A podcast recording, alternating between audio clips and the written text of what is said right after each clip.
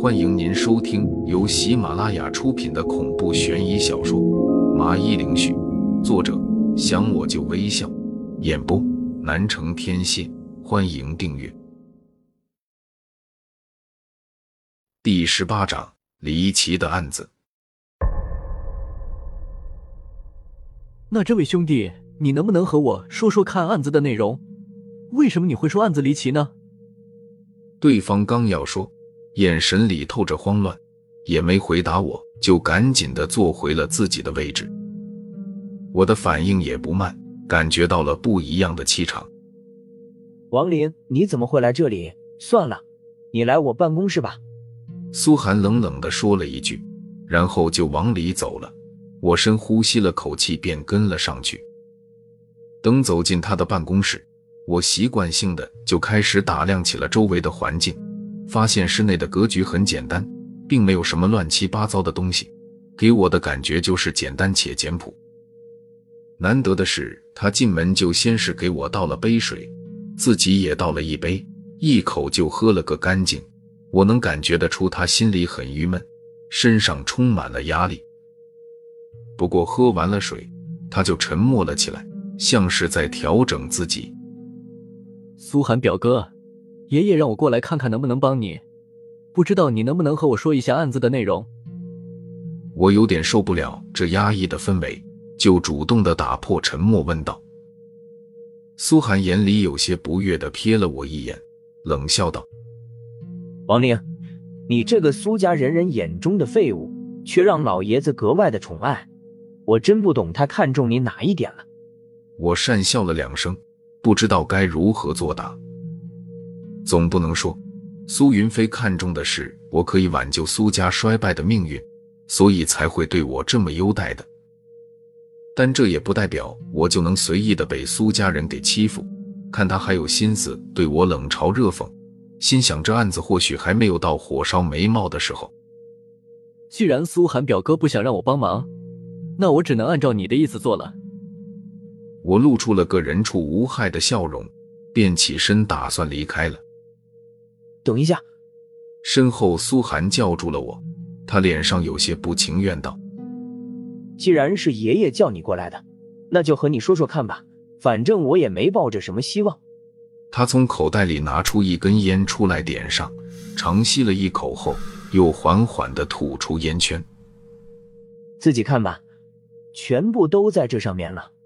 他随后从桌子上的抽屉拿出了一个文件夹给我，看着很厚一本，丢在我的面前，接着补充说道：“这上面都是这几个月来发生的类似案件，详细的案件内容都在上面，你想知道的都在上面。”我愣了愣，就打开开始浏览了起来。可是越往下看，心情就是越沉重了起来。这时我才明白了为什么小陈说案件有点离奇了。几起案件里死者都是十五岁的青少年，而且都是被发现离奇的死在家中。最诡异的事情就是法医解剖尸体，都给出了一致的死因判定，是被活活的给吓死了。我就感觉到了奇怪，虽然十五岁还不是一个成熟的年龄段。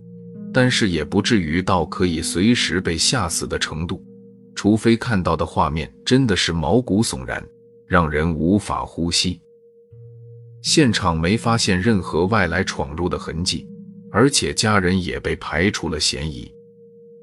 没有嫌疑人，没有证据，没有调查方向，这案子就仿佛一下就进入到了僵局。怪不得小陈会说，这几起案子换谁都是一个样。不过我倒是有了点小眉目，而且深深的确定这里面肯定和鬼怪脱离不了干系。苏寒表哥，这个世界上你相信有鬼吗？我并没有急于的开口要帮他，而是转移了下话题。他疑惑的看了我一眼，思考了一会后点点头。我信，如果没有的话，我们家也不会欠你爷爷这么大的人情。我有些讶异。没想到他能够猜到这些，和他对视了几眼后，缓缓道：“你估计的没错，这几起案子都不是人为的。”我的话引起了苏寒的注意，他神情一紧，赶紧的问道：“你这是认真的？这些案子都是鬼怪干的，这个有什么依据？”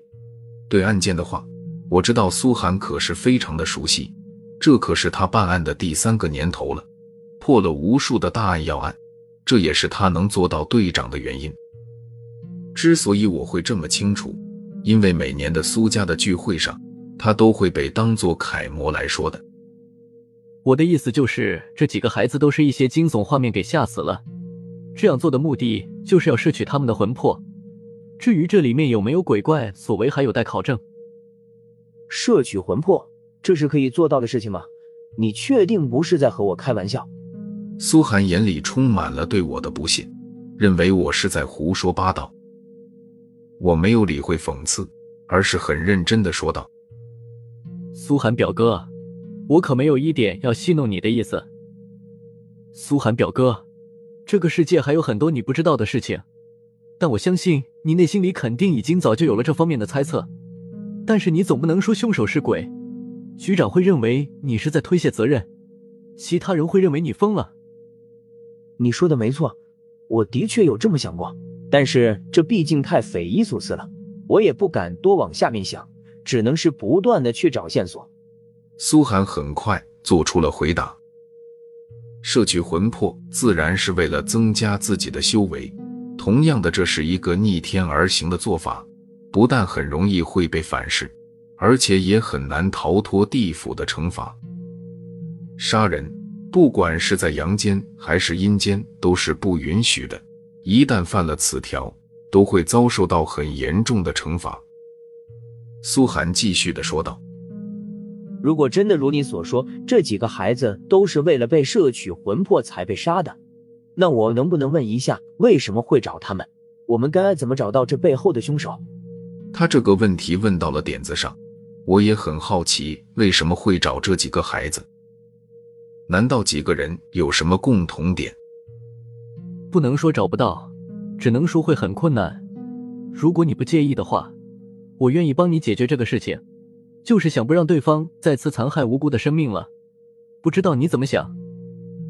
我一脸认真的看向苏寒，他倒是有些意外我会这么说，眼神直勾勾的盯着我，仿佛想看穿我的内心。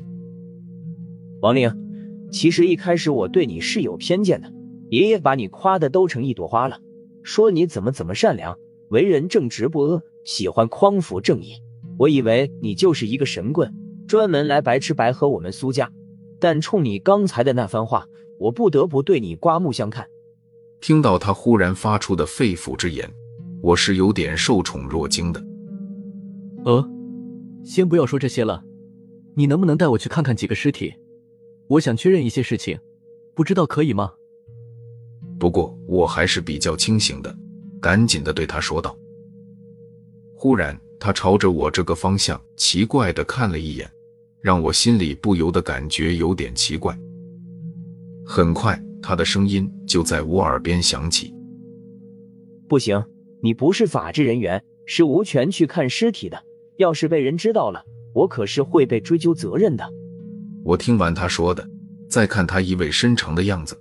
我忽然有种不好的感觉，感觉自己好像给自己挖了一个坑，最后还得自己跳进去了。不过我倒是有办法让你成为法制人员，这样你就有权利去看尸体了。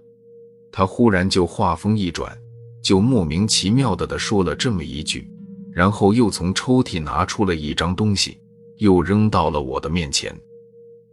紧接着他解释道。这是一份聘请协议，内容就是我们警察队希望请你当我们的调查顾问，协助我们侦查案件，待遇是相当的不错。你没和我开玩笑吧？居然要我来当你们的顾问？我一点也不懂破案的东西，这是不是有点不太合适啊？我一脸错愕的看着他，这么突然，我有点接受不了啊。自己只是有点看不惯这几个孩子惨死，决定要帮一下。可没说要彻底牺牲自己的自由。我忽然想到，苏寒该不会早就有这个想法了吧？他故意一步步的把我的好奇心给勾起来，最后当我提出要求时，他就猛地再把这个协议拿出来，我想拒绝都很难，有种自己被他给套路的感觉。你不懂破案的东西不要紧，只要你懂得抓鬼这方面的东西就行。我被说的无言以对，最后看了看上面的内容，觉得还不错，对自己没有太多束缚，就是强调一旦有了离奇的案子需要我出马，就必须立刻到场。其余的时间是可以自由支配的，不必每天来警察局打卡，福利也是很不错。一番考量之后，我决定还是暂时先签下这份协议。